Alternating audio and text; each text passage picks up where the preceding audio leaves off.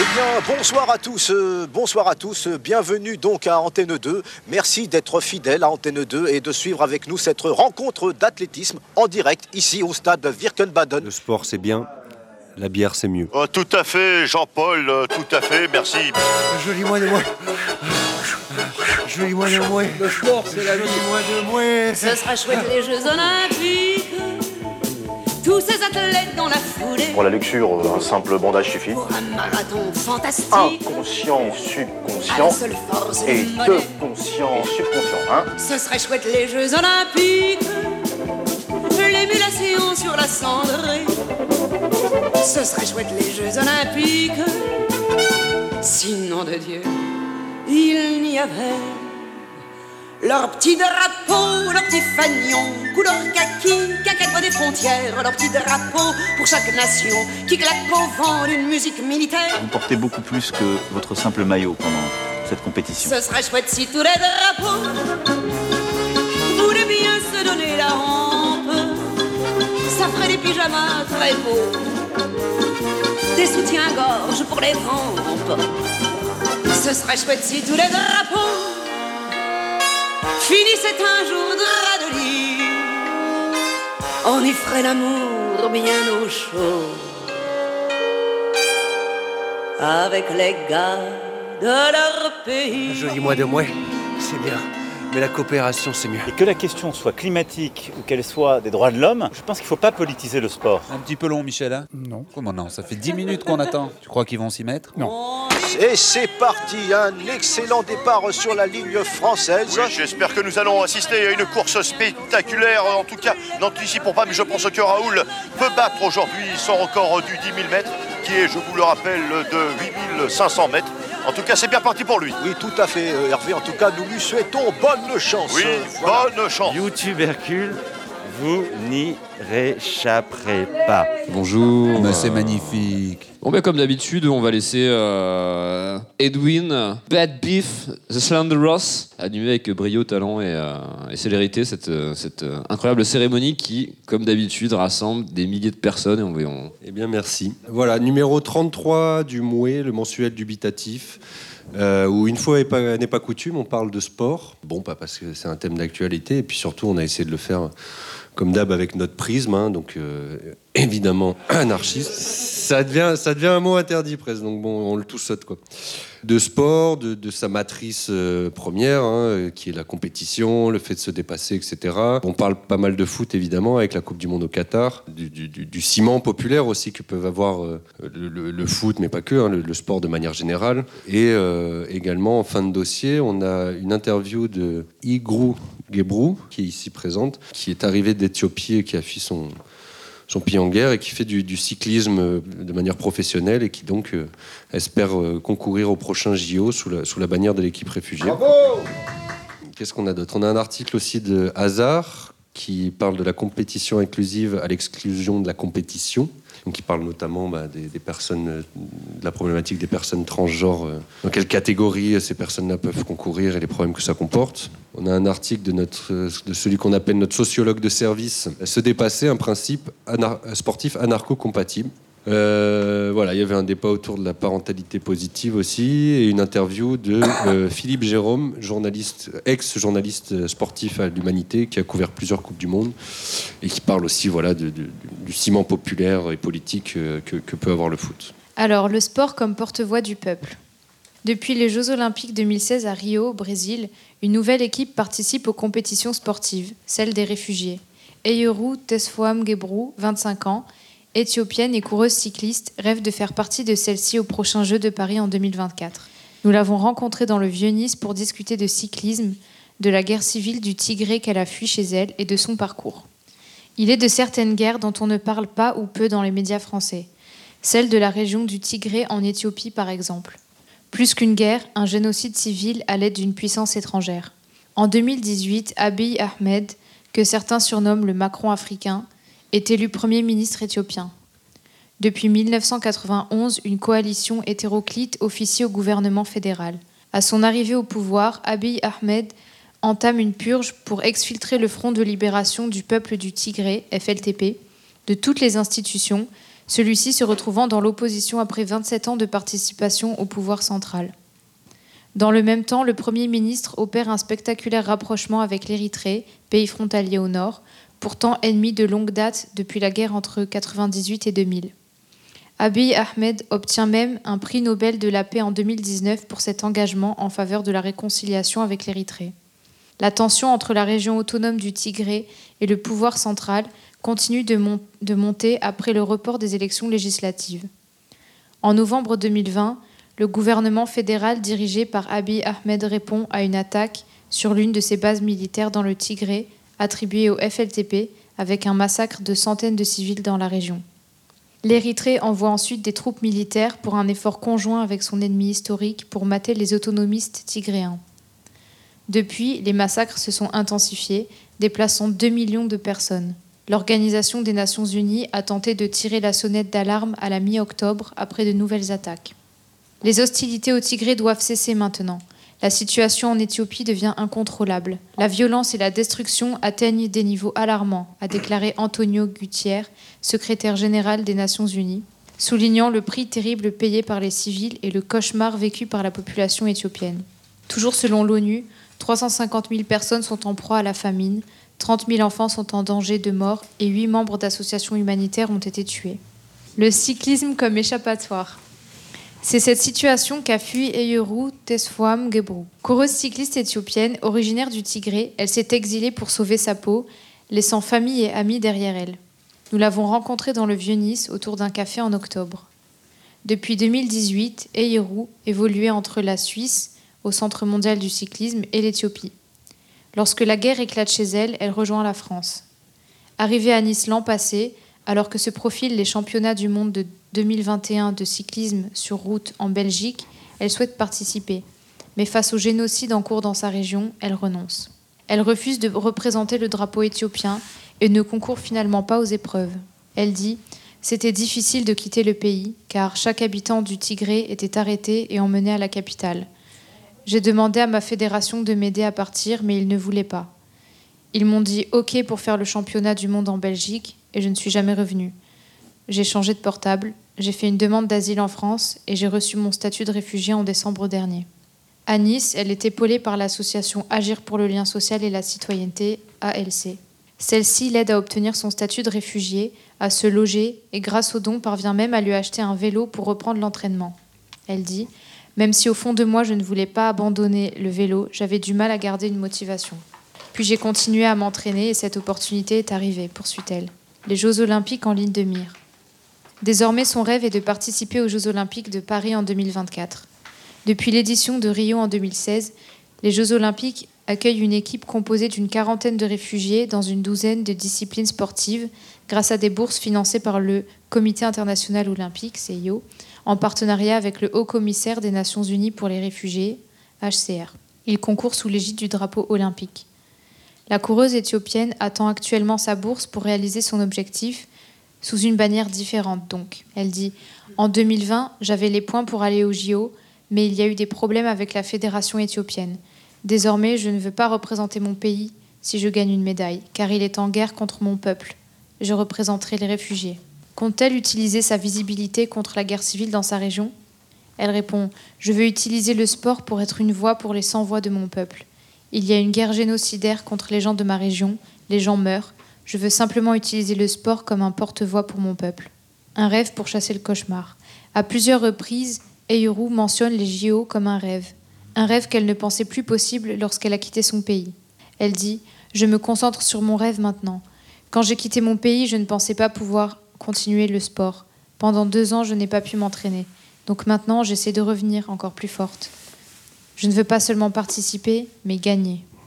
Elle a réussi à retrouver une équipe en France grâce à son ancien coach, les Macadams Cowboys, pour financer son activité et reprendre du service. Elle dit Après deux ans sans courir, c'était dur de retrouver une bonne offre, mais je suis contente de ce que j'ai trouvé avec eux.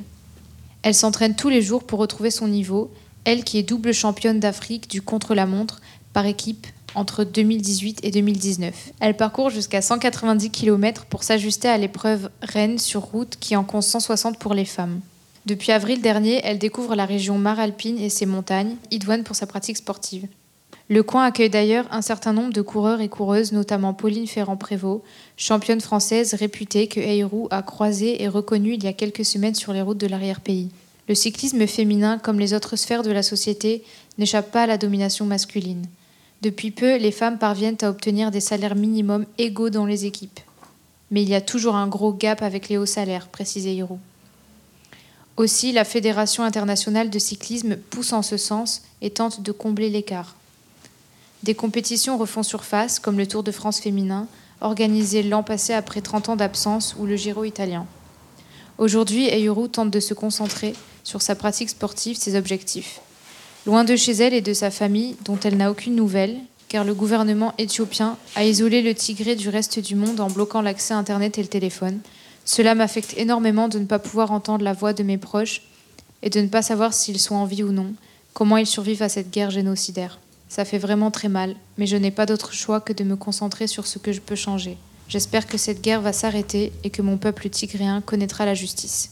Uh, thank you so much for, for the article and yeah, I'm, I'm so happy uh, uh, for this article and to speak about my hi my history even it's uh, it's not um, uh, really good uh, to talk about it. Merci beaucoup pour l'article, même si c'est très difficile de parler de ça.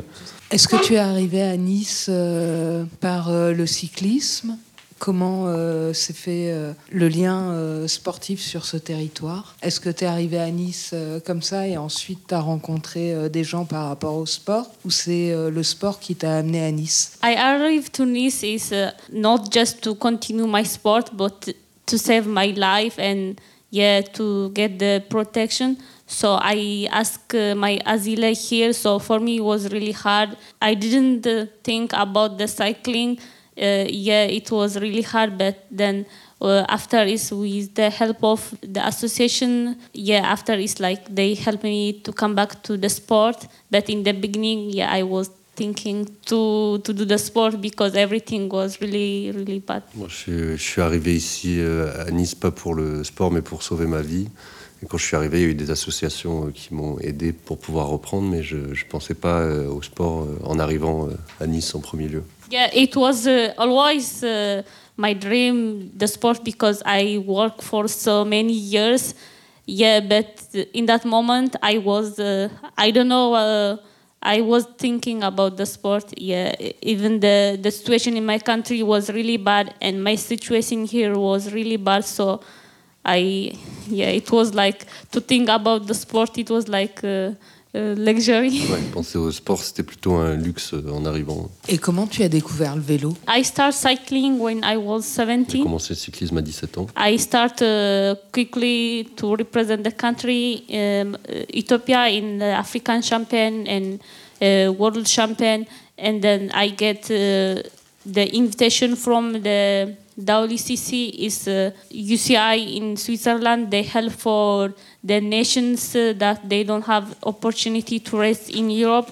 So I get this uh, opportunity in 2017. So I was with them, and then from 2018 they they established the women's team. So I was with this program until 2020. So yeah, in the 2020 when I finished my race here, I came back to my country for the off season. So and then just a few weeks later the start start in my region.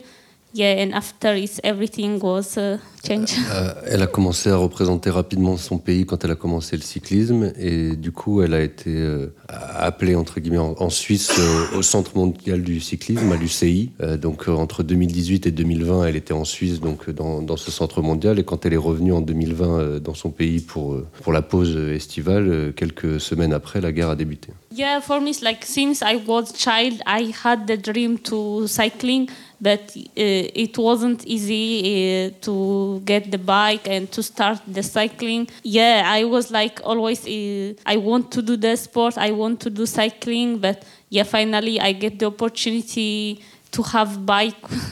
it was uh, late, but I still have, I still have the passion and the love for the sport. Ouais, ça a Yeah. débuté un peu comme ça par hasard. Elle a eu l'opportunité d'avoir un vélo et elle s'y est mise. Quoi. Moi, je voulais savoir si, euh, comme toi, il y a beaucoup de femmes, notamment en Éthiopie, mais aussi en Afrique, qui sont des, des sportives professionnelles, parce que j'imagine que pour toutes tes préparations, pour préparer tes courses et les championnats, tu avais un statut de professionnel ou pas? I racing with the continental team. Uh, in the in the cycling, there is different level.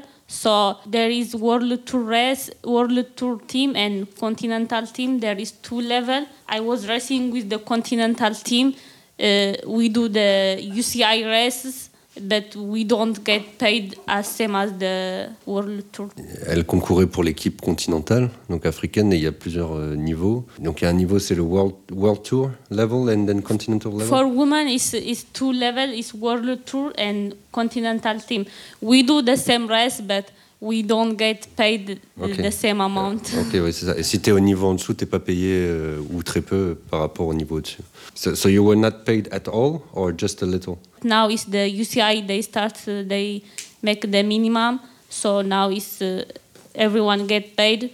Uh, depend uh, where you sign with the Continental and with the World Tour. If you sign with the World Tour, you get uh, more. More. L'UCI, c'est l'Union internationale du cyclisme. hein. C'est comme la FIFA pour le foot. Enfin, c'est ce qui régit le, le- le cyclisme mondial et qui maintenant impose des salaires minimums. euh, c'est ce qui est écrit dans l'article d'ailleurs pour les coureuses. Mais ce qu'elle disait, c'est qu'il y en a quand même beaucoup encore qui concourent sans, sans être payés. Quoi. Et ce qui, ce qui n'est pas ton cas. Du coup, maintenant, toi, tu as une équipe, un sponsor. Tu es considérée comme coureuse professionnelle. Du coup, tu vis de ça. Uh, yes, uh, it, it's it's professional, but yeah, it's not the World Tour team. Et comment tu peux accéder, toi, à ce niveau? Uh, for that is uh, I need to win the race and I have to have manager because it's not just uh, you are strong and you need someone to talk about you. Yeah, I need to have manager and Il faut faire for- du lobbying, quoi. Uh, yeah, I have. Oui, elle dit que du coup, il faut pas seulement être fort, il faut aussi avoir un manager euh, qui, qui te permet d'accéder à- au niveau euh, World Tour, donc euh, mondial. Quoi. Dans l'équipe, quelles sont les personnes qui sont là? C'est des personnes dans la même situation que toi? No, I am the just only from the re- refugee, but they are the team is mix of different nationality. Uh, they are from French uh, women, from Canada, from uh, Denmark, from Switzerland. Ouais, c'est un mix de plein de nationalités, argentine, française, canadienne, euh, mais c'est la seule à avoir ce statut-là dans l'équipe. Donc c'est pas une équipe qui est composée euh, de réfugiés. Les Jeux Olympiques, il, y a- il va y avoir une, équi- une équipe de réfugiés. The team refugee is for the to prepare for the Olympic, Ouais. but this team is for is like for me to continue the racing and Elle, elle vise les Jeux Yeah. Olympiques en tant que réfugiée, mais l'équipe dans laquelle elle est actuellement, c'est juste pour continuer à participer aux compétitions internationales de cyclisme. Comment tu vis le fait d'être ici euh, avec le journal Le Mouet qui dénonce le sport euh, professionnel et qui, je pense, sont tous euh, opposés au principe des Jeux Olympiques, quand bien même ils se dérouleraient à Paris. Et comment tu, tu conçois de discuter avec des gens pour qui les Jeux Olympiques sont une aberration économique, sociale, politique et environnementale? I am against the Olympic game. For me, it's stupid. Economic, uh, environmental, so and so. It's money, money, and equal for the football now in Qatar. I ask you, what do you think about Olympic Games? For you, it's a dream de, de participer. For me, it's, it's a nonsense. Tu veux traduire en, en anglais? Moi, ma question, en fait, c'est dans, dans l'article, tu dis que tu, tu voudrais être la voix des sans-voix de, de ton pays, de l'endroit, de tes proches, de l'endroit d'où tu viens.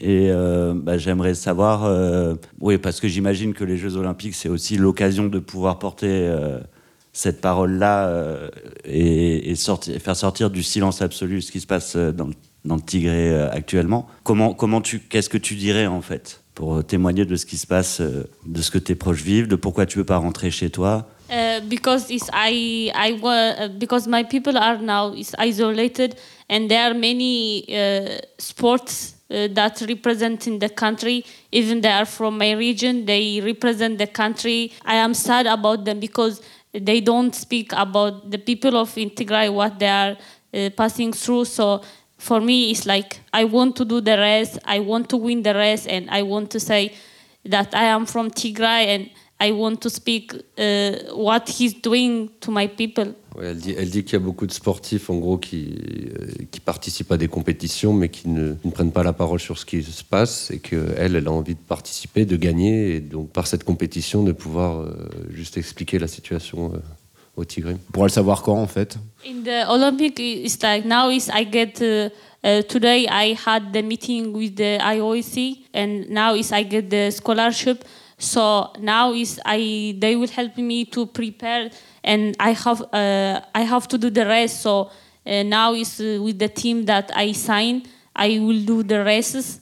And there are also another refugee athletes in the scholarship. So I, I have to get uh, the point and I have to prepare. Ok, aujourd'hui, aujourd'hui, elle a eu un rendez-vous avec les gens du CIO parce que ça se passe par bourse. Au-delà, au-delà du statut de réfugié, il y a aussi un, un niveau voilà, à avoir. Yeah, now is I am officially with the with the refugee Olympic team. Officially now? Yeah, uh, yeah. So now is I will uh, have the contact with the uh, French uh, Olympic Committee. Today, you, you had a yes. You are Yeah, officially- today I did. Uh, dans l'équipe réfugié.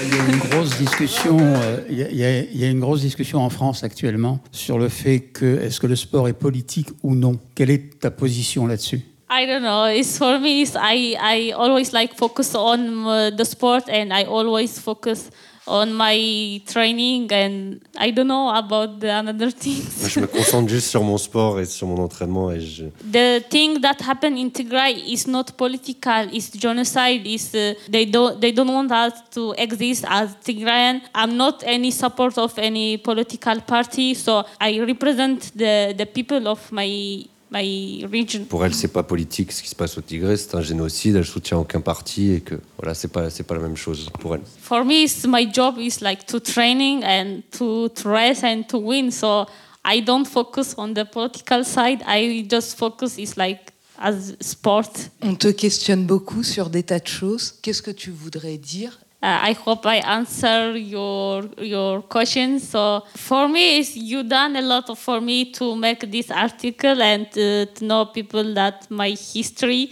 Uh, maybe when I win the race and when I achieve my dream, uh, we can uh, increase the nous remercie de ce qu'on a fait pour elle, c'était déjà suffisant et que, si elle gagne, on, verra pour, augmenter le- la diffusion ou son histoire. Pour préciser quand même que, effectivement, comme l'a signalé notre ami Eric, Mouet, euh, Mouet fait partie des journaux qui, comme indépendants, qui vont, qui vont couvrir et qui vont, euh, qui vont couvrir tous les méfaits, enfin tous les dégâts, les dégâts qui vont être causés par les JO à Paris, parce qu'il y a des dégâts sociaux, environnementaux qui sont déjà présents, donc on va évidemment couvrir ça. Mais ça n'empêche pas de suivre des parcours atypiques et des parcours intéressants et de, de montrer aussi que un autre sport est possible et ce genre de parcours le montre. Et on peut faire les deux en même temps, je pense. On peut critiquer la façon dont le, tout le sport business détruit des, euh, des- des vies, détruit des, détruit des villes.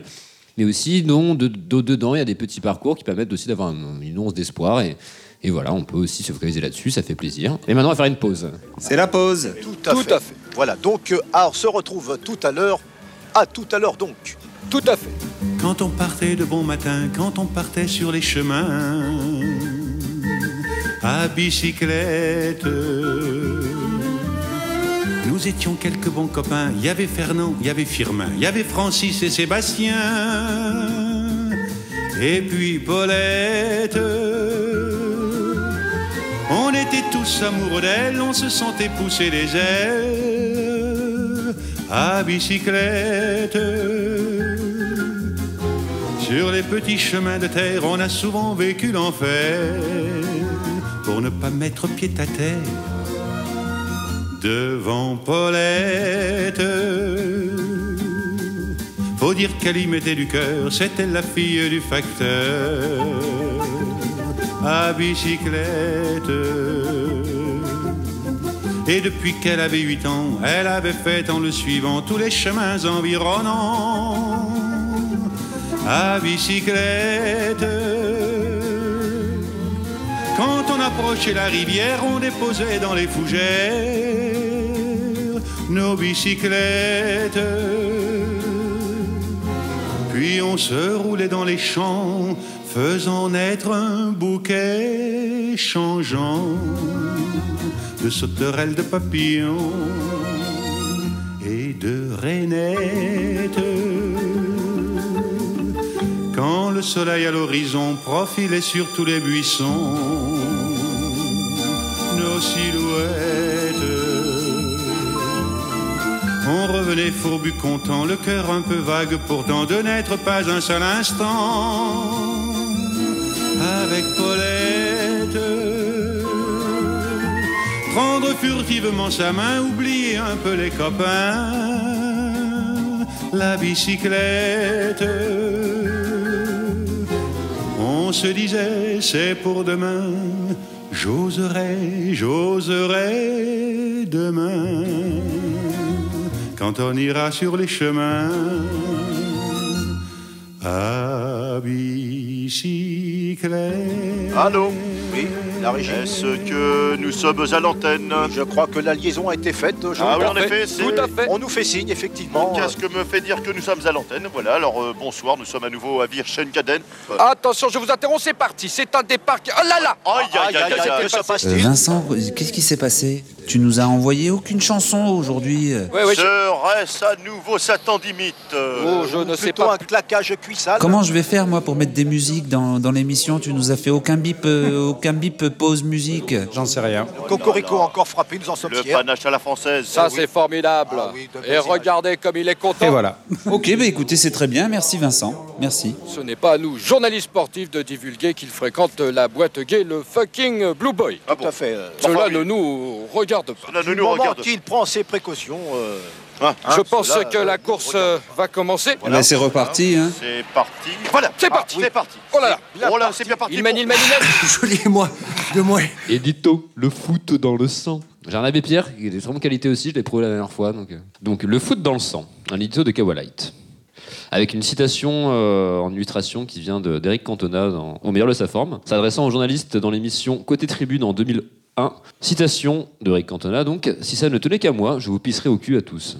Une phrase assez marquante et philosoph- philosophiquement assez impactante, je pense qu'on pourra en discuter après pour euh, vraiment, parce que J'ai tellement fréquenté les stades que je ne me souviens plus la première fois. Mais je sais que c'était à Nice, forcément, au Ray, le berceau de mon enfance. Je me souviens de l'ambiance, entre passion et colère. Je ne comprenais pas vraiment cet engouement qui m'impressionnait beaucoup, mais je transpirais comme les autres, comme mon père, comme mon grand-père, et comme mon arrière-grand-père que je n'ai pas connu et qui a participé activement au fondement du club des supporters de l'EGC Nice en 1947. Mon grand-père, à qui je dois le surnom de Kawalite, qui veut dire chose laide en Nissart, m'en parlait énormément. Son père était un homme calme, droit, poli, bien élevé, agréable, presque un peu mou, quoi. Et puis, dès qu'il mettait les pieds dans un stade, il se transformait. Un vrai démon. Il insultait le monde entier, hurlait à s'en péter les cordes vocales, à deux doigts de la baston tous les week-ends. Et puis j'ai grandi. Alors j'ai compris. Je me suis levé et j'ai gueulé, à m'en briser la voix. Et putain, ça fait du bien. Du bien de se sentir vivant, de se sentir vibrer, gagner, perdre, hurler de joie, pleurer de peine. Une véritable peine. Et la plus belle des joies. J'ai toujours plutôt bien relativisé la peine, mais je ne crois pas avoir ressenti de spasme de joie plus intense que celle procurée par cette victoire 3-4 à Monaco après avoir été mené 3-0 jusqu'à la 60e. C'est choquant? Peut-être, mais c'est vivant. Me revient alors de nombreux souvenirs. Ce gros monsieur que mon père connaissait et qui hurlait tellement fort sur l'adversaire que le stade entier se marrait de ses blagues. Les bières partagées avec les stadiers. Les packs en carton brûlés dans la tribune pour, pour y faire un feu de joie et pour se réchauffer. Cette citation d'un supporter voisin inconnu que je n'oublierai jamais à l'adresse des joueurs. Je bosse 150 heures par semaine, je vis avec le SMIC, je roule en Clio diesel et je suis là tous les week-ends. Alors bougez-vous le cul Et la deuxième division, Châteauroux, Niort, Angers, Vasque Hall, Laval, dans un stade quasi vide tous les- toutes les semaines. Quelle angoisse. La plus belle des angoisses quand j'y pense aujourd'hui. C'est con, mais c'est un super souvenir. Passionnément. Et je me suis rendu dans les stades, dans quasiment toutes les villes que j'ai visitées. De l'Arena Park de Budapest, où j'ai ressenti ce que l'expression bête de foire voulait dire, au Macarena de, Rio de Janeiro, où j'ai partagé une expérience les plus humaines et intenses de ma vie. Comme ça, par passion, mais aussi par curiosité sociologique. Quand tu veux connaître l'ambiance d'une ville, tu montes au stade, comme on dit à Nice. Oui, parce qu'à l'époque, on montait à Nice. On montait à Nice Nord pour aller au Ray, avant que le foot ne quitte la ville pour la zone industrielle, comme pour s'éloigner du peuple. De moi, en tous les cas. Je n'y mets quasiment plus les pieds. Et je ne regarde plus un match à la, télé. Quand la décision d'organiser la Coupe du Monde au Qatar est tombée, j'en ai pleuré. Et je dois dire que j'ai flippé. Je me suis dit, mais comment je vais faire pour ne pas regarder? Aujourd'hui, je suis sevré. Ça s'est fait naturellement. J'ai même pas souffert. Parfois, j'ai l'impression de briser la chaîne familiale. Et je culpabilise de ne plus quoi savoir répondre à mon grand-oncle, frère jumeau de mon grand-père, quand il me parle du match du samedi. Mais si j'ai déserté le stade et les écrans, je n'ai pas déserté le terrain. Je continue de me ridiculiser tous les lundis soirs, crampé aux pieds, avec les copains. Ce qui me donne une bonne excuse pour boire l'apéro après. J'ai grandi avec un ballon de foot dans les pieds. Dans le jardin avec mon grand-père, qui s'en est brisé les reins. Dans ma chambre, avec mon père et ma peluche ballon de foot en cachette de ma mère. Puis j'ai joué avec mes potes, dans la cour derrière l'immeuble, dans la cour de récré de l'école, dans la rue, dans un garage, partout. Tout était football. Parce que le foot est partout. Parce que le foot est l'opium du peuple. Parce que le foot reflète le peuple. Et c'est peut-être ça l'espoir. Alors oui, aujourd'hui, avec la Coupe du Monde au Qatar, c'est vrai que ça sent le sapin. Et le cadavre aussi un peu. Sans parler des Jeux Olympiques en, Arabie Saoudite. Mais j'ai parlé avec mon ami journaliste retraité Philippe Jérôme, auteur de Qui sont les footballeurs aux éditions du Ricochet, illustré par Elodie Perrotin. Et je dois dire que ça m'a fait du bien, comme de relire son livre d'ailleurs. Du bien de me rappeler du côté révolutionnaire de Maradona, du côté anard de Socrates, de l'engagement de nombreux joueurs algériens qui, comme Melkoufi, ont quitté le club français pour rejoindre le pays et s'associer activement à l'indépendance de l'Algérie. Du bien entendre dans la bouche de Philippe que tout ne tient qu'à un fil et que tout peut changer. Et oui, aujourd'hui, on a droit à cet abruti de joueur dont je refuse de faire la publicité, qui se marque comme un âne quand on lui fait remarquer qu'un jet privé pour faire un déplacement en France, c'est pas super responsable écologiquement. Mais j'ai comme une pulsion de vie. J'ai envie de croire qu'on peut encore récupérer le football. Je crois qu'on a bien fait de vouloir faire un numéro qui reste positif. La foule est ton délire Voilà. Ce que la personne euh, qui, qui a écrit l'édito exprime, euh, il me semble, c'est que par le foot, euh, c'est une voix populaire euh, qui prend la parole, qui ne l'a pas forcément euh, politiquement, socialement, médiatiquement, et qui là peut s'exprimer par euh, un sport, par une cohésion, par une unité, et qui ne se sent pas entendu par ailleurs. ce que Jules raconte sur euh, en tant que passionné, en plus c'est des passions qui sont relativement paradoxales pour nous. euh, tu, le disais un peu tout à l'heure, Eric. moi c'est plus le basket que le foot, mais mais je me suis vraiment posé la question si si en tant que passionné de basket et je crois pas avoir raté un match de l'équipe de France depuis que je suis quasi né. Euh, si, si, si ça se passait dans des conditions euh, aussi dégueulasses que le Qatar là pour le foot, est-ce que j'arriverais à boycotter? Je pense que oui quand même. Mais c'est- vraiment très étrange ce- ce- ce- cette espèce d'attraction-répulsion en, en- sachant tout le business que c'est, etc.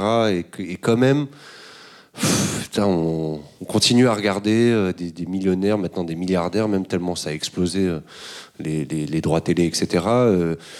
euh, ex-pauvres en plus souvent euh, et, et qui, euh, et qui et qui voilà donc sont, sont, sont pas du tout dans ce qu'on pense politiquement et quand même bon il y a ça il y a aussi le, côté fan après aussi peut-être qu'on perd en vieillissant et c'est tant mieux et ça c'est toujours un peu un peu flippant mais après sur, sur la dimension populaire et politique je serais moins angélique quand même que, que Jules, et notamment à Nice, parce que. Moi, j'y suis allé quand même au rail aussi quand j'étais plus jeune, et, et moi, il me faisait flipper les gens. Euh, C'était pas des bons souvenirs. hein. Moi, j'ai le souvenir de voir des, des petits nasillons en herbe euh, euh, et, qui, et qui venaient insulter des joueurs noirs et arabes en plus. enfin, les soutenir et les insulter à la fois. Donc, en plus, c'était très bizarre, donc voilà, moi j'y ai surtout vu ça quand, j'allais au stade. Après, je- je- j'entends hein, que ouais, le, foot ça demande juste un ballon pour jouer, donc c'est peut-être aussi le jeu en lui-même qui rend le sport très populaire. Après, faut, faut, admettre aussi que ça c'est un truc qui, qui est assez magistral, hein, c'est que il y a soit une libération de la guerre, soit une Coupe du Monde qui arrive à foutre un million de personnes sur les Champs Élysées, quoi. C'est quand même, euh, ça, crée des liesses populaires que à gauche, on ne peut pas euh, cracher là-dessus. Enfin, je vois là, en 2018, quand la France a été championne du monde, nous, ça avait créé des débats, on y va, on n'y va pas, comment on se mêle à ça et tout. Et, et ouais, je pense que de temps en temps, c'est bien aussi d'abandonner sa cape euh, de, de, de- de militant et de se laisser aller dans, ces- choses-là qui sont, qui sont belles, euh, en fait, et que c'est des rares moments d'union populaire que peu, que peu de choses politiques arrivent à créer. Quoi. Un exemple justificatif se trouve peut-être à Alger en 2018. Les supporters du club de foot de l'USM Alger chantent la magnifique Casa del Mouradia, qui est une chanson qui est magnifique, je vous encourage à écouter, où ils dénoncent les conditions du difficile sous les quatre mandats du président Bouteflika. Donc cette chanson qui est, est initialement un chant de supporters, deviendra l'hymne du mouvement social Irak en 2018. Et voilà, il y a vraiment là un passage de relais entre, entre, mouvement, entre mouvement social et euh, entre mouvement social populaire et, euh, et, mouvement foot qui, euh, qui, mais, qui- mais pas anecdote, enfin qui passe. C'est pas isolé en fait, c'est pas la première fois que ça- que ça se présente. Et, euh, et ça existe un peu partout dans le monde. Donc y y a- ces, liens-là existent toujours. Enfin, le- les liens entre la rue, euh, entre la- le mouvement de contestation et le, les mouvements, mouvements popu- et le mouvement du football existent toujours. Donc euh, voilà. Oui, on peut, on peut faire le même parallèle avec euh, enfin, le slogan qui avait été repris par les, Gilets jaunes. Quoi. On est là, à l'origine, c'est le Racing Club de Lens. euh, c'est une chanson pour dire aux dirigeants, euh, même si vous êtes des dirigeants pourris et que l'équipe joue mal, on est là. Quoi. Il n'empêche que ça, ça, ça questionne, quoi, parce qu'on se rend bien compte, tout à l'heure on a parlé de l'idée de politisation du sport, la question a été posée à, à notre jeune euh, camarade cycliste là. Euh, il est clair et net que le, sport est complètement. Alors, a été un temps utilisé à des fins politiques en termes d'image, et on se rappelle des, des matchs entre la Tchécoslovaquie et, et- la Russie à l'époque de, de- de- de- de- des conflits entre les deux États en water polo, qui avait un, truc hyper violent. Mais euh, maintenant, on se rend bien compte que le, foot, euh, enfin le foot parce que c'est le sport emblématique, mais c'est pareil pour le, rugby, c'est pareil pour, le, pour tous les sports. Leur professionnalisation en intense, en- est tellement intense qu'il y a, y a quand même un décalage. Quoi. Je veux dire, quand Coluche, il y a 40 ans, disait Ça me fait toujours rire de voir un smicard euh, se fendre des quatre veines pour payer sa place au stade pour voir des milliardaires courir après un ballon. Je veux dire, on en, est là. Alors je comprends euh, ceux qui s'intéressent au sport et qui sont attirés par un sport, quel que soit le sport, prennent plaisir à le regarder. Mais est-ce qu'on on- on ne devrait pas, euh, je veux dire, passer nos, plutôt nos, dimanches matins à s'émerveiller devant des, gamins ou, des amateurs qui jouent, qui jouent au ballon, plutôt que de s'extasier devant nos écrans plats Moi, ma réflexion, elle est partie de ce boycott euh, de la Coupe du Monde au Qatar. J'y croyais pas et tout. Bon, j'y crois toujours pas qu'il y ait un boycott, d'ailleurs. Il y a quelques personnes qui regardent pas, mais bon, finalement, euh, je pense que ça va pas changer grand-chose. Enfin, c'est un boycott comme ça, un peu d'apparence. Mais bon, en tous les cas, dans l'intention, on en entend parler, etc. Et on met en avant. Effectivement, en fait, les gars, ils bossent dans le désert. euh, il fait euh, 50, euh, 60 degrés. Ils tombent dans les pommes, ils font des AVC. Ils tombent des échafaudages, ils meurent. Bon, et ils vivent dans des conditions ignobles. Est-ce que pour 200 milliards d'investissements, euh, est-ce qu'on a le même nombre de morts euh, ailleurs? La proportion, elle est à peu près similaire. En fait, euh, on a un, certain nombre de morts par dollar investi. Est-ce que le sport est, politique? Je pense que depuis la dernière gl- déglaciation, il y a 13 000 ans, on fait du sport, la compétition, le sport, le jeu, tout ça est évidemment politique. C'est en sens inverse que je me suis posé la question. Je me suis dit, mais pourquoi d'un coup ils trouvent ça scandaleux, le foot? Alors que moi, le sport business et le foot, je sais pas, par exemple, je pense que je me suis arrêté à l'époque où Zidane a mis un coup de boule. Là, je me dit, mais c'est vraiment des gros cons, quoi. En fait, Euh, ils sont admirés, ils sont admirés par des, des milliers de personnes. Ils savent pas. Moi, quand j'allais à l'étranger, en Amérique latine, dans le Maghreb, en Russie, on me disait ah Zidane. Et j'étais, ça va, ouais, c'était cool quand même, quoi, euh, Zidane. Le sport business, ça vient pas de sortir. Le fait que le capitalisme tue des gens, ça vient pas de sortir. Alors bon, c'est pas pour autant qu'il faut pas commencer à en avoir conscience. Oh, certains, ça sera peut-être le, début de leur euh, prise de conscience sur euh, le fait qu'il faille détruire le capitalisme. Pour, répondre à Eric, là, tu parlais de l'émer- l'émerveillement qu'on peut avoir sur le sport amateur, par exemple. Je sais, par exemple, la différence avec le monde anglophone, euh, c'est que nous, en France, c'est le tissu associatif majoritairement qui gère le sport amateur et qui donc fait participer des clubs à des compétitions euh, nationales et fédérales et tout. Et pour le coup, du coup, on a des pratiques euh, sportives euh, en France qui sont assez inclusives puisque c'est des associations de bénévoles qui gèrent ça, et il n'y a, pas de- a pas de sélection à l'entrée des équipes, c'est-à-dire qu'il suffit juste de payer une cotisation à l'association et tu peux faire du sport. Mais bon, voilà, c'était juste pour notifier ça. Que... Et d'ailleurs, ce qui était rigolo, c'est qu'en 2021, du coup, les Jeux Olympiques de Tokyo, qui étaient reportés d'un an à cause de, à cause de la pandémie, euh, les Français ont fait un certain nombre de médailles, et Blanquer, qui était le ministre de l'Éducation nationale à l'époque, avait dit euh, voilà, ça c'est grâce au, au, cours de PS euh, que nos que, nos athlètes ont gagné des médailles. Et il y avait Evan Fournier, qui était un membre de l'équipe de basket euh, au JO, qui avait dit Ah non, désolé, monsieur le ministre, mais c'est surtout grâce euh, aux milliers de bénévoles qu'on a dans les clubs qu'on a pu faire ce, nombre de médailles-là. voilà. De la compétition inclusive à l'exclusion de la compétition. Comment intégrer les personnes dites transgenres dans les catégories de sport de compétition? À partir de cette question, à laquelle, gros spoiler, je n'apporterai aucune réponse, je propose d'interroger la structure du jeu compétitif lui-même. Et bien sûr, ravi de raviver les voix vives et virulentes qui s'élèveront après ce texte. J'emploierai les termes de trans, femme, trans et homme trans afin de nous repérer dans le texte, tout en sachant que l'emploi de ces termes peut être problématique. En effet, les femmes trans sont des femmes et j'utilise l'adjectif trans seulement par souci de compréhension et de fluidité dans la lecture.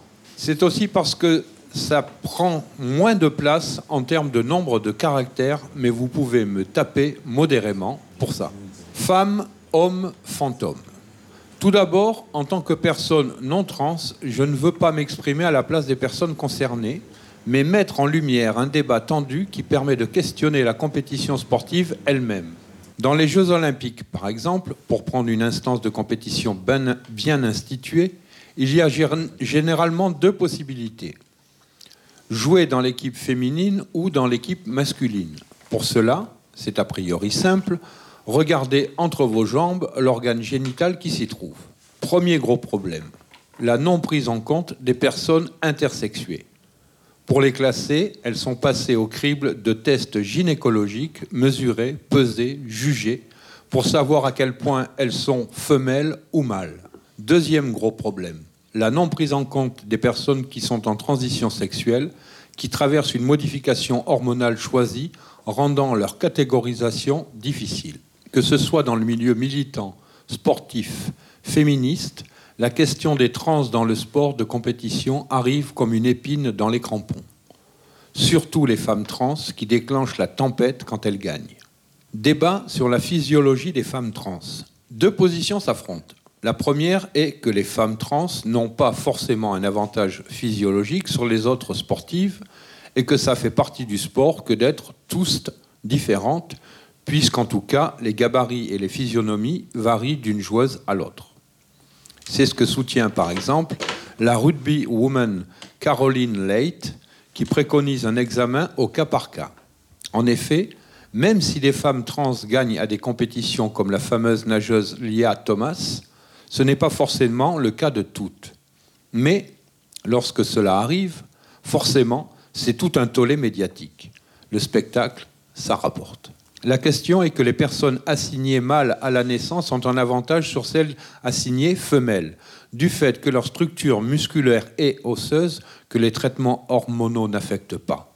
Il semblerait que si la personne a entamé sa transition sexuelle après la puberté, sa structure corporelle reste celle du sexe de sa naissance.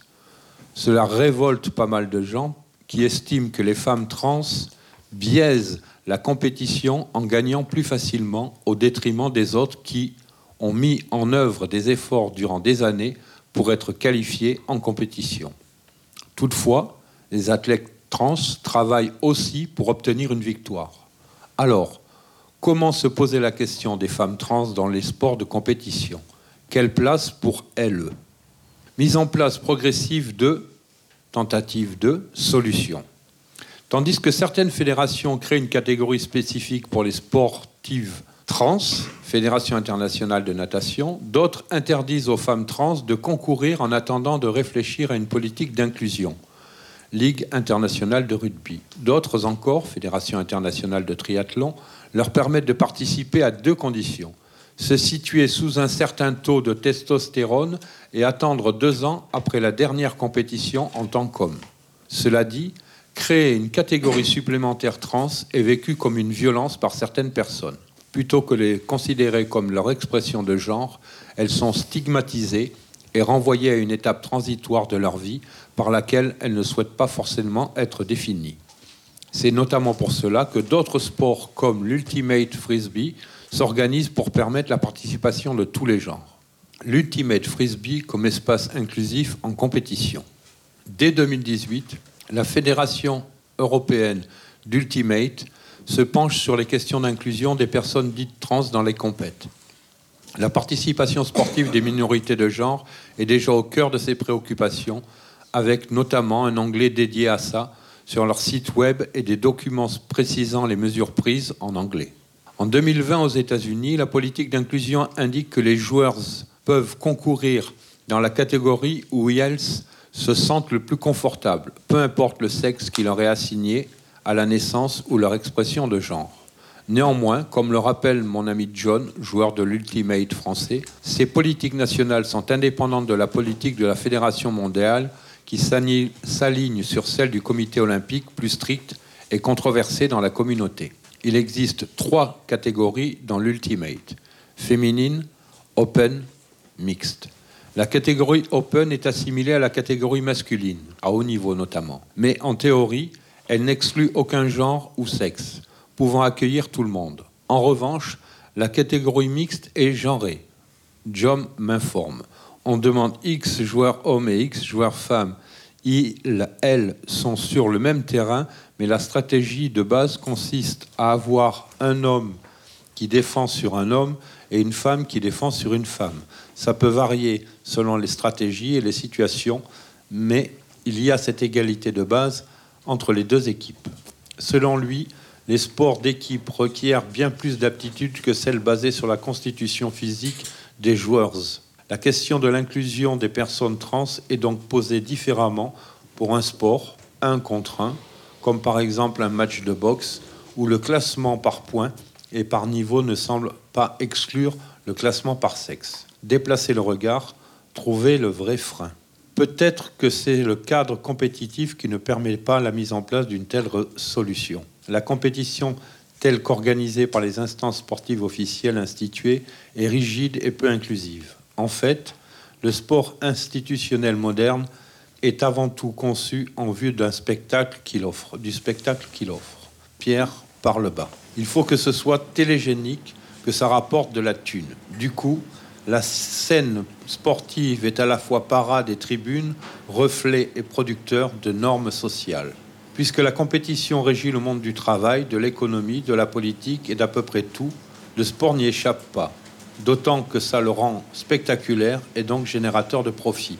Pourtant, on peut jouer, se dépasser, concourir contre soi-même sans écraser les autres.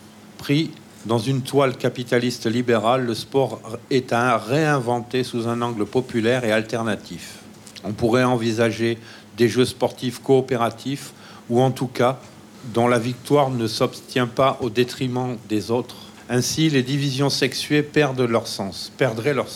Ces jeux sportifs permettraient à tout le monde de participer sans transphobie ni validisme. Ils pourraient s'esquisser à partir de quelques exemples existants. Dans la cour d'école, certains profs proposent des sports d'équipe où la personne qui marque un point se retrouve dans le camp adverse. Cela permet de revoir la notion de compétition en permettant le sport en mixité, sans confrontation de deux équipes fixes.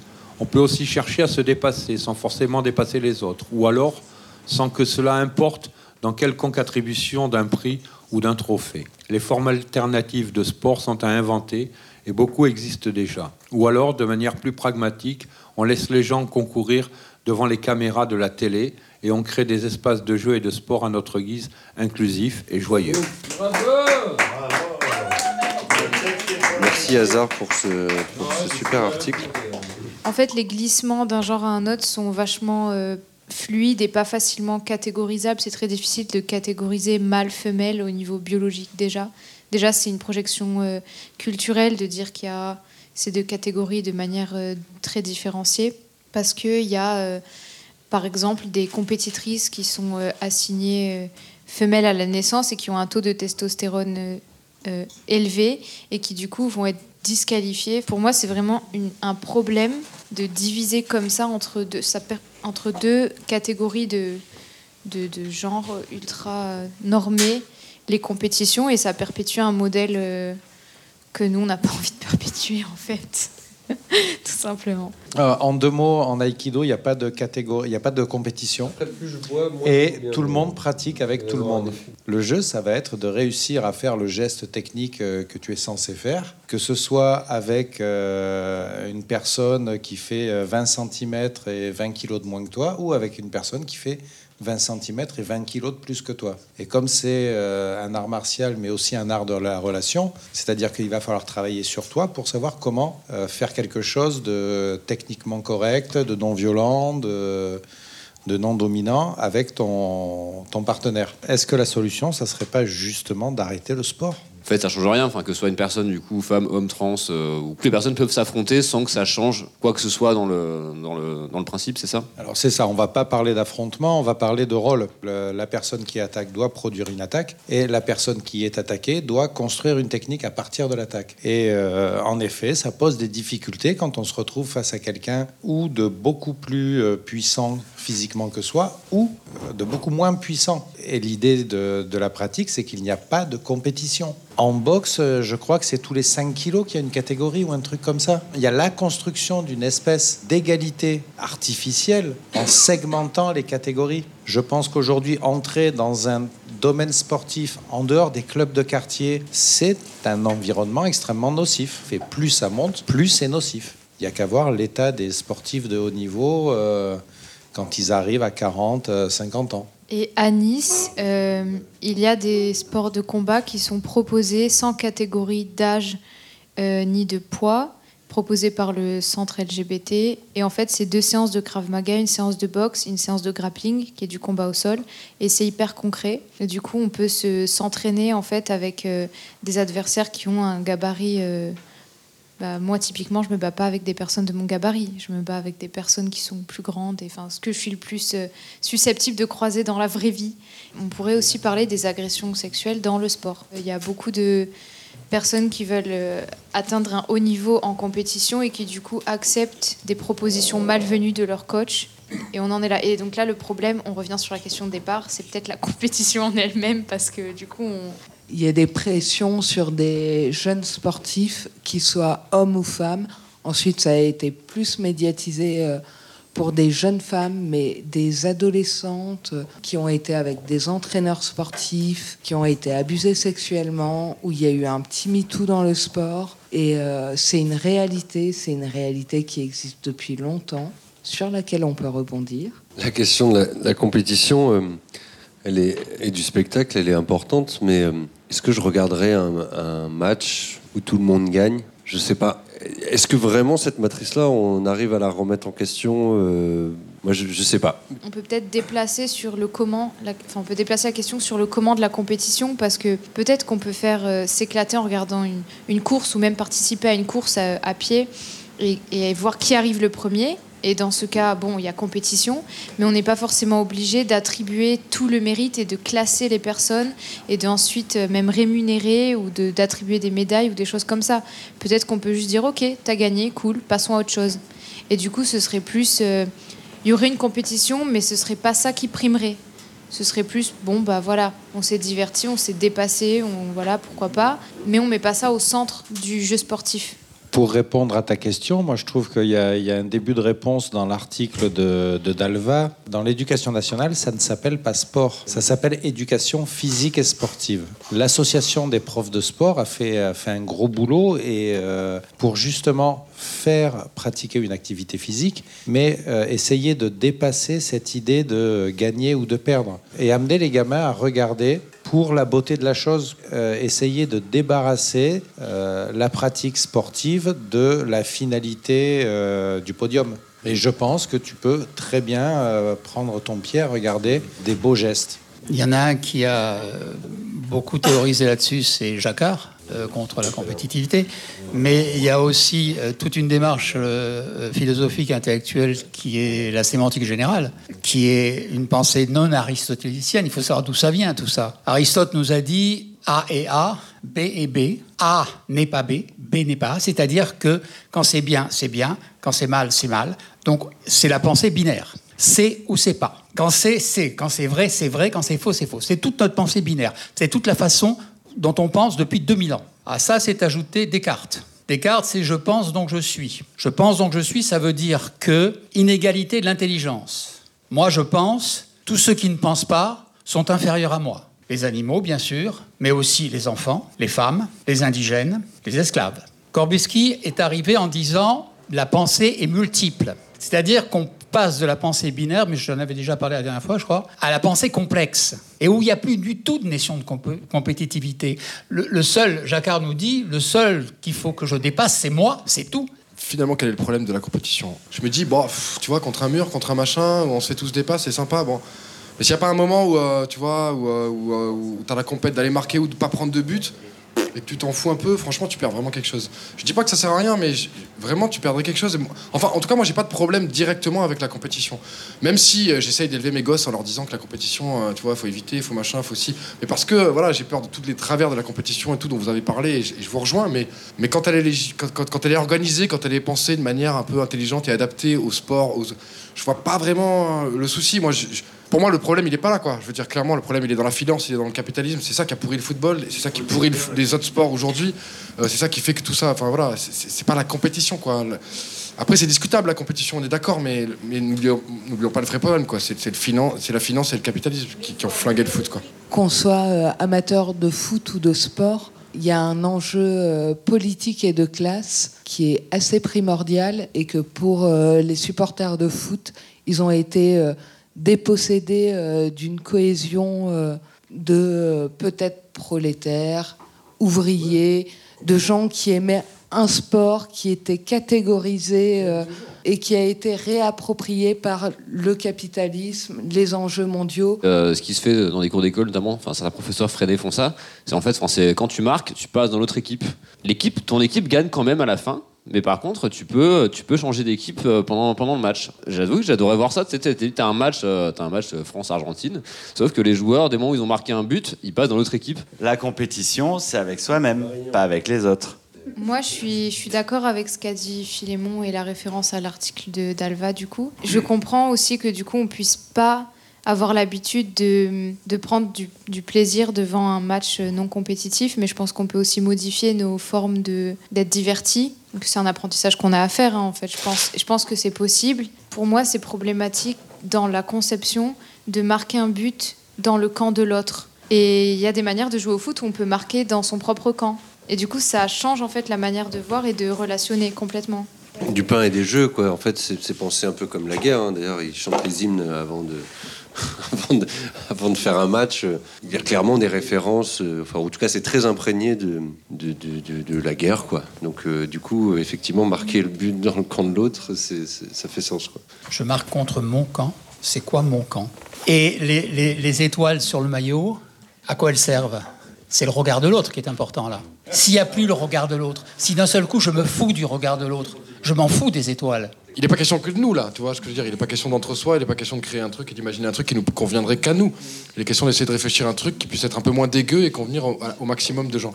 Moi, l'idée de repenser les trucs, ça me plaît. Après, euh, l'idée de dire que la compétition, c'est forcément mauvais. euh, je regardais Olivier Tom quand j'étais gamin, je me disais, putain, un jour, j'irai au Brésil, au, Maracana, je verrai la France jouer, machin. Bon, je l'ai fait. Et je suis heureux de l'avoir fait. Et j'ai croisé euh, un- une multitude de, pays étrangers et on s'est, on on nargué en se prenant dans les bras. Et c'était génial, tu vois. Il y a un truc vraiment que j'ai vécu de passion Et ça marchait avec la compétition. Je dis pas du tout que la compétition est nécessaire pour que ça marche. Ça pourrait marcher sans la compétition. Mais euh, là, la compétition, elle était belle, quoi. Elle était belle parce que, ah, te rappelles, il y a un machin, il y a dit. Voilà, c'est, c'est, c'est- Pour moi, elle peut être belle, la compétition. C'est un peu vague comme réflexion, mais c'était par rapport à l'histoire des camps adverses et justement de la dimension un petit peu agonistique finalement de, beaucoup de, sports où il y a, deux matchs entre deux camps et puis forcément un travail des frontières un petit peu qui est là. Et sur la dimension en fait finalement territoriale, un peu symbolique euh, du, sport. Où, euh, enfin moi je pensais plus au supporterisme qu'en tant que joueur. Euh, parce que ça m'a toujours un petit peu intrigué. Euh, moi, c'est ce qui m'a tout le temps un petit peu euh, personnellement réfréné dans, dans ma consommation du sport en tant que spectateur. C'est- à quel point soutenir une entité territoriale un petit peu abstraite comme ça, que ça soit une ville ou un pays. Mais en même temps, je me rends compte qu'il y a beaucoup de, personnes qui profitent justement de cette occasion pour arborer un, maillot ou, ou des drapeaux qui font référence à des entités territoriales dont ils peuvent se, euh, se sentir exclus euh, en dehors de ça. Voilà, c'est une occasion justement de se sentir appartenir à, quelque chose euh, qui, dépasse. Mais en même temps, il y a, cette forme de chauvinisme qui, est là et où forcément, enfin, et c'est pour ça que enfin, le travail de frontière peut-être qu'il est là, c'est- c'est-à-dire qu'on on se sent jamais mieux appartenir à une entité que quand elle est en, friction avec une autre entité qu'on- qu'on désigne comme étant euh, justement euh, de l'ordre de l'altérité. quoi. Il y a souvent cette dimension voilà, territoriale, moi, qui, qui, qui est là et qui, m- qui m'intriguait un petit peu. Et c'est souvent, ça peut être aussi à l'échelle du quartier, c'est-à-dire ces deux quartiers qui s'affrontent et, et les gens vont, vont, vont, vont, vont mettre en avant, en exergue comme ça une identité de quartier euh, très fort. Et ça peut permettre justement euh, de, euh, de, de pallier des problèmes d'échelle où, d'un point de vue politique, l'échelle du quartier, elle n'est pas forcément mise en avant par rapport à celle de la nation. Ou, Est-ce que quelqu'un sait depuis quand on parle systématiquement de derby? Depuis quand l'expression a été généralisée et a été employée tous les ans? Un derby dans le foot, c'est euh, les, villages voisins au départ, si tu veux. Donc les villes voisines. Donc Lyon, Saint-Etienne, il y a une espèce de haine, genre on est plus fort que toi, on est dans le même département, tu vois, genre c'est nous, c'est toi, c'est nous, c'est toi. En fait, cette, euh, cette, cette grosse haine, elle vient, elle vient effectivement de la financiarisation du foot des droits télé. Elle vient des droits télé et c'est ça qui parce que c'est ça qui, en- qui engrange le plus de pognon dans le foot et qui pourrit le plus de foot, c'est les droits télé. Vraiment, il y a, beaucoup de trucs dans tous les sens, mais les droits télé, c'est là où il y a le plus d'argent. Et du coup, il faut faire le buzz, il faut faire plein de matchs. C'est pour ça qu'il y a de plus en plus de matchs. C'est pour ça qu'il y a des compétitions qui sortent de nulle part, qui n'existent pas. La Coupe de la Ligue, ça n'a aucun sens. Et donc, il faut vendre les matchs. Et pour vendre les matchs, il faut dire que c'est le match de l'année. Mais donc c'est le match de l'année tous les week-ends. Le délire, il vient vraiment des droits télé et de la médiatisation du foot et du besoin de pognon, pognon, pognon. Donc, on fait semblant que tous les matchs sont le match de l'année. En tant que femme, euh, pour moi, le derby, euh, c'est le derby roller. Des meufs, des lesbiennes, euh, des femmes qui font une compétition roller. Donc là, moi, je ne situe pas du tout de quoi vous parlez. Marseille, PSG, c'est pas un derby. Donc c'est l'antinomisme du roller derby. Je crois que le derby il sort de, de la frontière. Où je suis vraiment en opposition, c'est que c'est pas le capitalisme qui a pourri la compétition. Je crois que c'est la compétition qui a amené le capitalisme. C'est le fait de, vouloir toujours plus et de vouloir surtout écraser l'autre. Et c'est ça qui me gêne beaucoup. Je crois qu'il va falloir renverser la table et je crois que si on veut vraiment changer les choses, c'est ça qu'il faut changer. C'est cette mentalité-là. Et chez- déjà chez les gamins. Quand j'ai entendu un gamin, le gamin dit à son père, moi je joue pour jouer. Le père dit, pas du tout, il faut que tu joues pour gagner. On n'en sortira jamais. Face à- au réchauffement climatique, la solution ne pourra être que mondiale. Il va bien falloir, si on veut s'en sortir, il faudra qu'on fasse tout ensemble. Donc il ne faut pas tuer l'autre. Hein. On en revient à l'éducation. Il faut éduquer nos enfants autrement. Et moi, ça me questionne justement de mettre, euh, voilà, de, de- de ritualiser, de mettre en spectacle et de, de, de, de- de camps comme ça et de mettre une friction, euh, un travail des frontières euh, concret comme ça avec deux, deux camps qui s'affrontent, euh, qui, représentent des entités territoriales. euh. Il y a quand même, euh, quand, tu, quand on réfléchit, c'est comme si le sport, c'était quand même, d'une façon ou d'une autre, une forme de préparation à la guerre et pas que les arts martiaux. Mais il y, y a quand même quelque chose de... Je comprends carrément ça et je suis du haut de mes 40 ans avec mes deux gosses absolument d'accord avec ça. Et oui, je me dis, putain, est-ce est-ce qu'on pourrait pas imaginer tout ça sans compétition? Ça pourrait être vraiment intéressant. Et, euh, et je me rappelle des souvenirs euh, où, où, euh, où, euh, voilà, je me rappelle de sensations, d'émotions que j'ai ressenties. Et sans la compétition, j'aurais pas ressenti ces émotions-là. Voilà. Les deux, deux fois dernières, euh, oui, deux fois dernières, on a fait un, un faux, un faux cac parce qu'il y avait, il y avait, il y avait pas de concert. en vrai. On a, on a menti. Mais là, il y a, si, il y a un concert. Mais ouais, il y a un concert. Il y a Jules qui, qui va, qui va chanter du Mano Solo ukulélé. Ouais, je me suis dit que la guitare c'était trop lourd, c'est chiant parce que tu vois, j'ai pris juste le petit ukulélé. Alors, vous serez, vous- soyez indulgents, les amis. Certainement pas.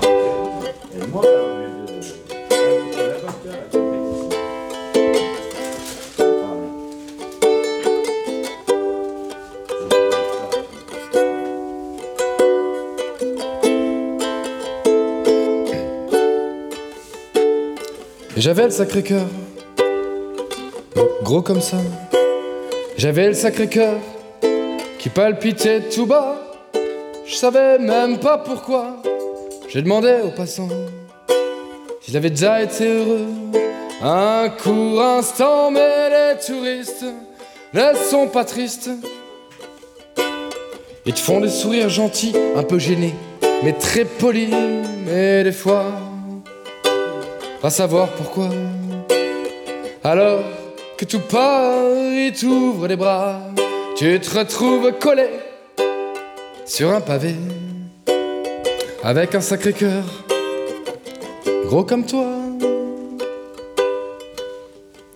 Et même ces femmes tout autour de toi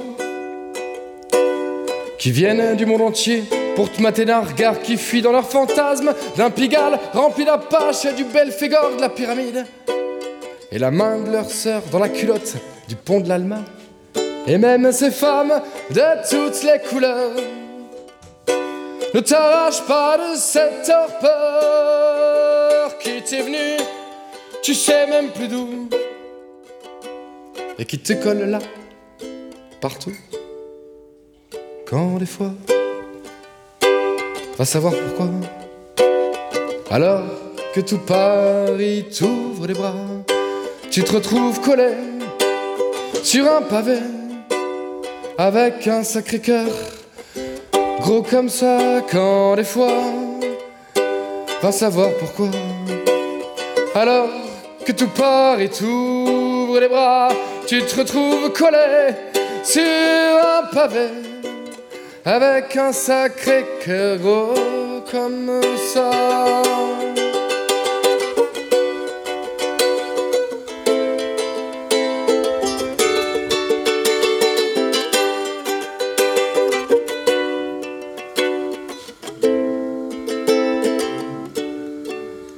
C'est pas pour ça je vais aller courir dans le Seine pour y dormir. Pas pour ça que je vais aller chialer dans la cour d'un ancien, trop ancien amour. Même si des fois, va savoir pourquoi. Alors que tout Paris t'ouvre les bras, tu te retrouves collé sur un pavé avec un sacré cœur gros comme toi, mais des fois, pas savoir pourquoi. Alors que tout Paris t'ouvre les bras, tu te retrouves collé sur un pavé avec un sacré cœur gros comme toi.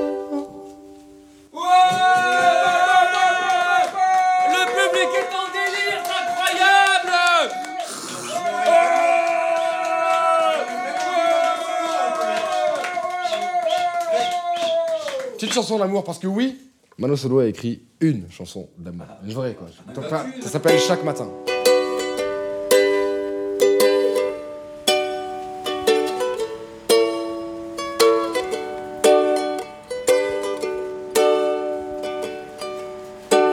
Depuis que j'ai la chance chaque matin d'ouvrir mes bras sur les tiens, si grand que plus rien ne me retient. Qu'il est possible de s'aimer, de vraiment le partager. Comme ce rayon de lumière qui nous rend tous les deux fiers. De marcher côte à côte, une vie qui sera la nôtre. Saint Christophe est avec nous, nos chapeaux de roue nous emporterons dans toutes les saisons du bonheur au gré de tout ce que l'on pourra semer. Avec l'envie de vouloir faire naître la paix du cœur.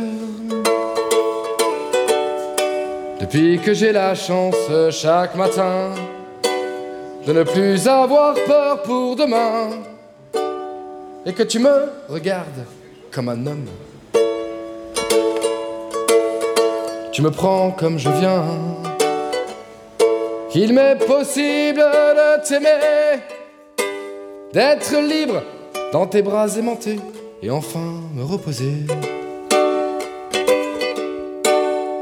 C'est toute une vie que je viens de passer en prière à te chercher. Une vie de mirage et de portes enfoncées à être en cage dans l'attente que tu viennes à exister. Et te voilà si simplement, tendrement. Depuis que j'ai la chance chaque matin d'être l'homme le plus riche du monde, dans tout ce que je lis, dans ton sourire. Je me sens si bien qu'il m'est possible de s'aimer, de vraiment le partager comme ce rayon de lumière qui nous rend tous les deux fiers.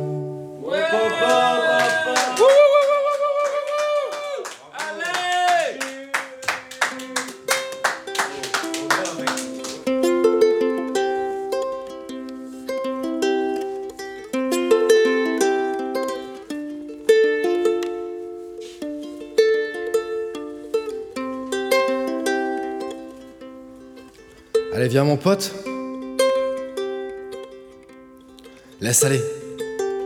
Qu'on se frotte. Reste pas là comme ça, à te prendre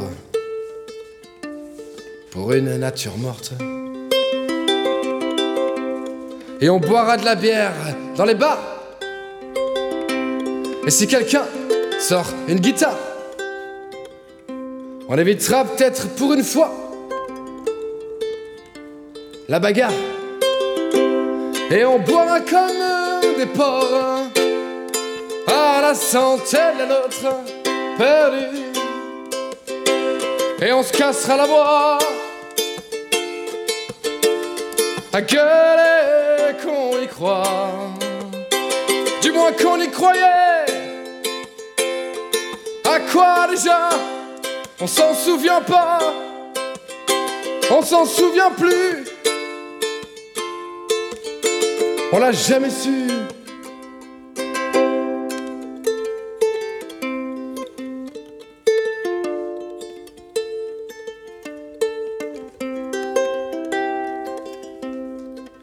Allez, viens mon pote. Même si tu piques, même si tu rotes. On chante tous la même chanson qui racle, qui vient du fond. C'est celle qui fait pleurer les filles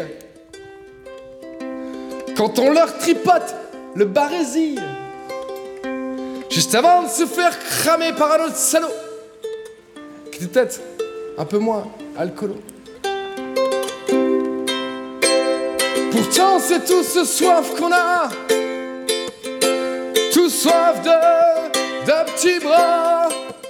Mais c'est de la bière qui coule dans notre sur la peau, bave, bisous. Et comme ça jusqu'au bout de la nuit, on s'écroulera tous dans le même lit. C'est le lit du banquet, la dernière étape de la déjante.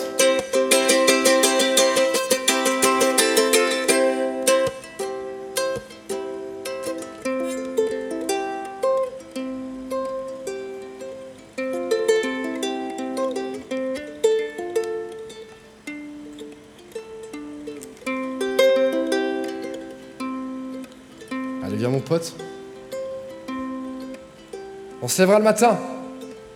On dira plus rien. Encore une journée à attendre que la nuit vienne nous prendre. Allez, viens mon pote. Ce soir, l'alcool nous emporte. Ce soir, l'alcool nous emporte. Et on boira comme des porcs à la santé de la nôtre perdue. Et on se cassera la voix à gueuler qu'on y croit. Du moins qu'on y croyait. À quoi déjà? On s'en souvient pas. On s'en souvient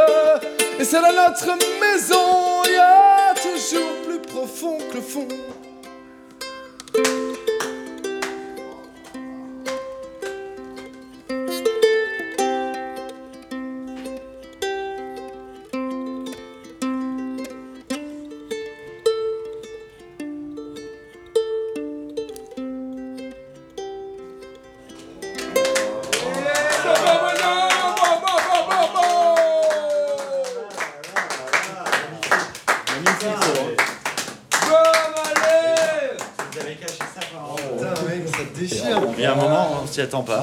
Ben ouais, je les connaissais pas ces chansons de Ma- Manu Chao, tu vois. Moi non plus. Moi non plus. Voilà. Manu solo. C'est Manu solo ou Mano Chao?